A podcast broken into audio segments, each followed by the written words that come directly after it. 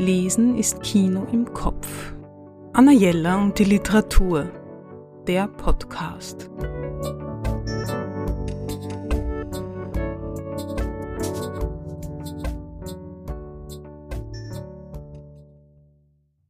Es gibt so viele wunderbare Bilderbücher. Von einem, das gerade neu erschienen ist, muss ich ein bisschen schwärmen.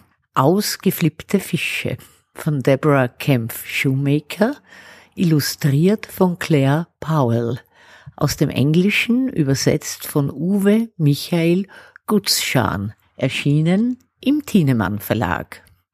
Fische haben Flossen, Kiemen und Schuppen. Und sie schwimmen. Das war's. Oder? Keineswegs. Fische sind viel verrückter, als man auf den ersten Blick vermutet. Sie zappen, singen, blinken, tanzen und manche fliegen sogar. Deborah Kemp Shoemaker und Claire Paul zeigen uns in diesem Bilderbuch die faszinierende Welt der Fische. Besonders witzig und gelungen finde ich, wie die Fische hier klassifiziert werden. Es gibt zwei Kategorien. Flippig oder schaurig.